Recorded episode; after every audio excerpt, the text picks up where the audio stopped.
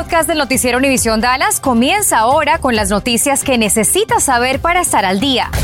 Infórmate de los principales hechos que son noticia aquí en el podcast del noticiero Univisión Dallas.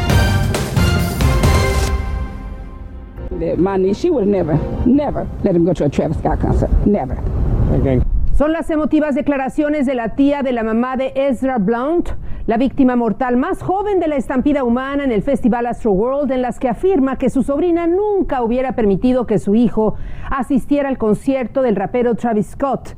Esta mañana se llevó al cabo el funeral del menor en Dallas. Ezra tenía solo nueve años de edad y aparentemente pasaba ese fin de semana con su padre, quien quedó inconsciente al ser arrollado por la multitud el pasado 5 de noviembre en Houston.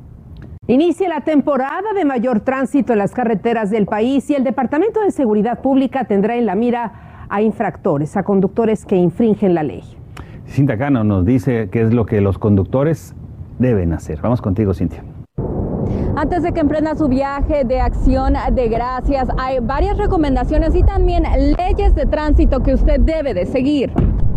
Cada persona debe de tener puesto el cinturón de seguridad, no solo el conductor. El año pasado, durante este mismo periodo, la Policía Estatal dio más de 500 advertencias por falta del cinturón de seguridad. En caso de que vea un accidente sobre la carretera, debe de recorrerse al otro carril, alejándose del accidente. No se debe conducir en el carril más cercano al accidente o a los vehículos de los rescatistas que estén presentes ayudando. Es la ley. Y en lo que va del año, el Departamento de Seguridad Pública ha entregado más de 11 mil multas a infractores. También sigue estas recomendaciones. Evite distracciones, no use su celular al conducir, ponga a un pasajero a cargo del sistema de navegación y no maneje cansado. Y por supuesto, si va a tomar, no maneje. El año pasado, durante este mismo operativo, 205 personas fueron arrestadas por manejar intoxicadas. El Departamento de Seguridad Pública y varios departamentos de policías de otras ciudades del norte de Texas se estarán enfocando en encontrar y arrestar a esos conductores ebrios. En Dallas, Texas, Cintia Cano, Noticias Univisión 23.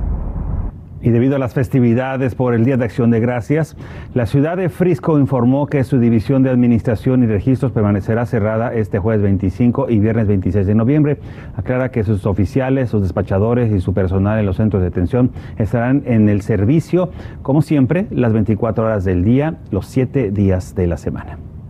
El Hospital Parkland ofrece desde hoy las vacunas de refuerzo del coronavirus a personas de 18 años de edad y mayores. Estará disponible en Primary Care de Parkland y centros de salud en el condado Dallas deben de haber recibido el refuerzo de la vacuna al menos seis meses de Pfizer o Moderna y para Johnson Johnson dos meses después. Si tiene dudas, preguntas, llame a la línea de ayuda de asistencia. Es el 214-590-7000. Opera de lunes a sábado de 8 de la mañana a las 5 de la tarde. Deben de presentar su tarjeta de vacunación cuando acudan a inmunizarse. Y muchos padres de familia se preguntan qué tan eficaz es la vacuna contra el coronavirus a nuestros hijos menores en estos días previos a las fiestas por acción de gracias. Bueno, Daisy Ríos consultó a expertos y esta tarde nos comparte algunos consejos sobre cuándo vacunarlos para disfrutar seguros, pero también tranquilos. ¿Qué tal? Muy buenas tardes. Ciertamente los pediatras nos dicen que es muy importante que los niños estén inmunizados previo a la celebración de Acción de Gracias, toda vez que estarán conviviendo con adultos y esto de alguna manera los podría poner en riesgo. Expertos en atención médica infantil coinciden en que es esencial vacunar a los niños, especialmente en vísperas de las celebraciones familiares, donde será inevitable convivir con adultos y otros niños.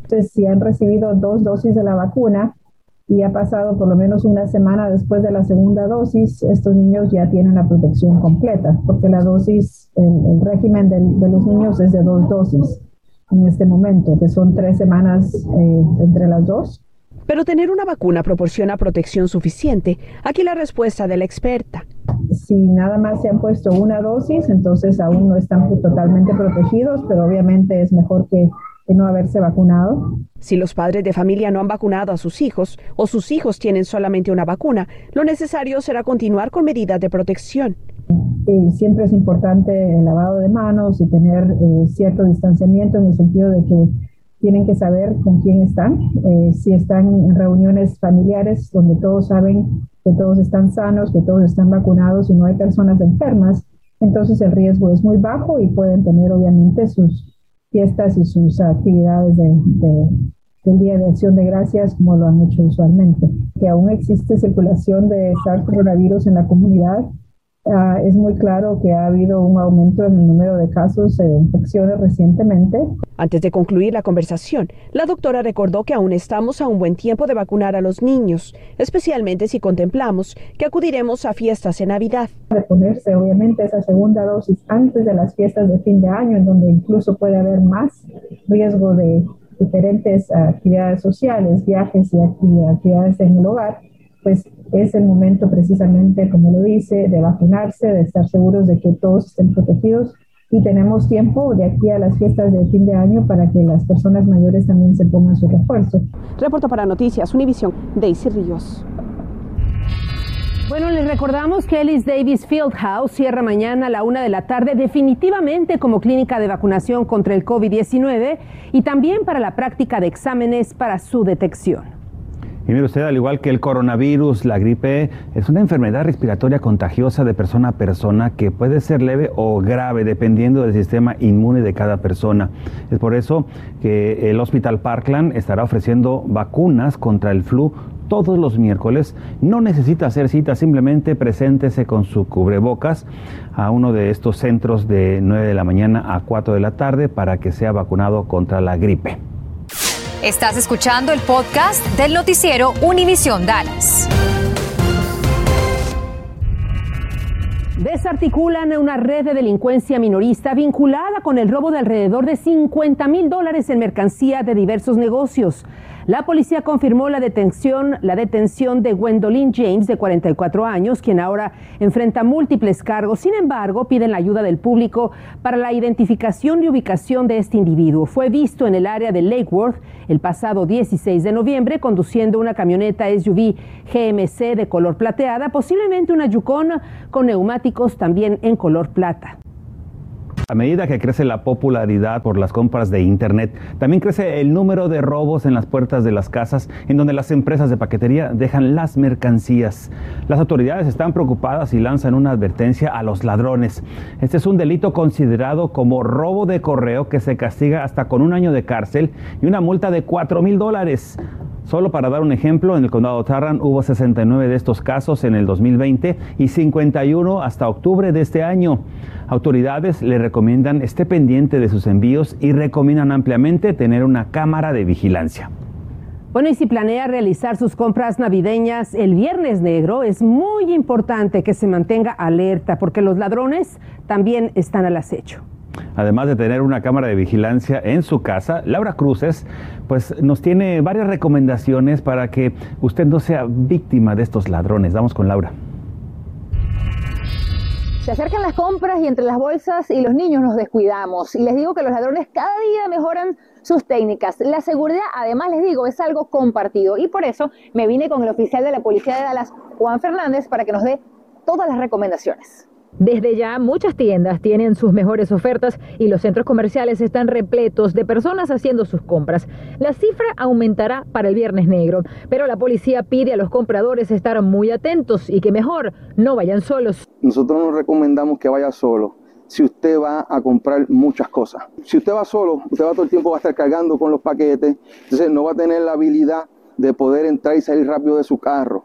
Y aquí va otra recomendación, sus llaves. Trate de guardar sus paquetes en la mano no diestra tener sus llaves en la mano diestra, cosa de que cuando usted eh, llegue a su carro, verifique que todo está bien y pueda abrirlo rápidamente. Es mejor guardarlo en la cajuela si usted no va a dar mm, varios viajes. Porque de nada sirve que haga esto una y otra vez. Porque los delincuentes lo pueden estar espiando y abrirle su vehículo. Y a la hora de estacionarse, ¿dónde es mejor? Mira, mientras más cerca te estaciones a la tienda y en un sitio muy iluminado, mejor. Si no consigo puesto ahí. Bueno, si no consigues un puesto ahí, pues lamentablemente este, estacionate donde haya mucha luz. Será más difícil identificar a los ladrones en las cámaras si está oscuro.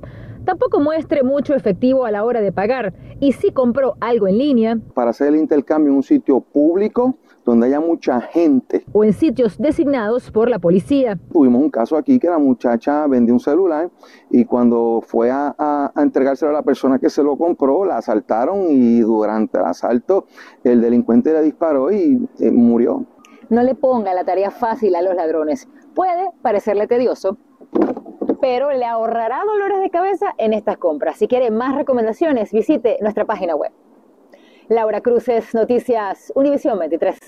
La empresa Kraft Heinz Canadá está retirando de los anaqueles de las tiendas las marcas de polvo Country Time, mezcla de bebida de limonada y la marca Tank Orange Flavor, ya que podrían contener pedazos de vidrio.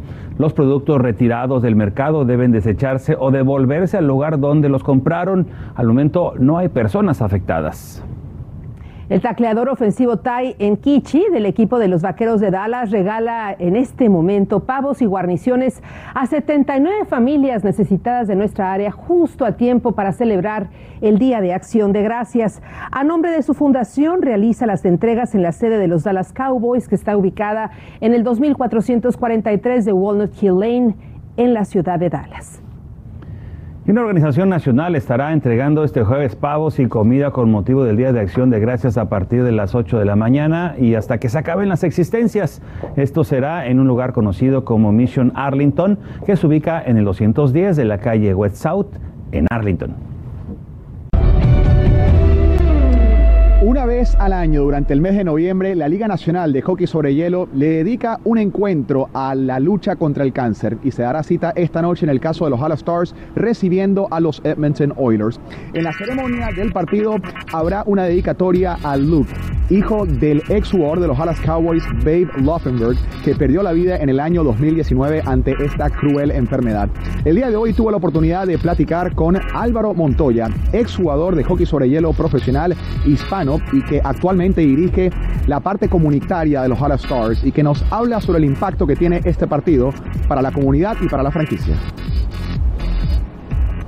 Happy Fights Cancer para nosotros es una oportunidad para los jugadores para los equipos y para la liga para unirse um, para llamar atención a esta enfermedad y, y, a la misma vez para apoyar los pacientes que están afectados.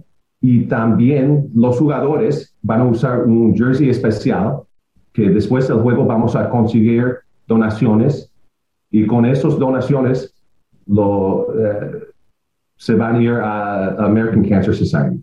Esto, los Dallas Mavericks estarán enfrentando esta noche a los Clippers de Los Ángeles y hay que decir que Luka Doncic sigue siendo una incógnita. Esta mañana Luka practicó y formó parte de la sesión del equipo. Sin embargo, aún no se sabe cómo está su rodilla, ya que Doncic dice que tiene dolor, pero que aún así está dispuesto a jugar. Así que la decisión la tendrá que tomar en este caso Jason Kidd. La acción, por supuesto, ante los Clippers será una doble tanda, ya que los Mavericks vienen de caer ante los Clippers hace unos días, así que buscarán desquitarse enfrentándolos en Los Ángeles.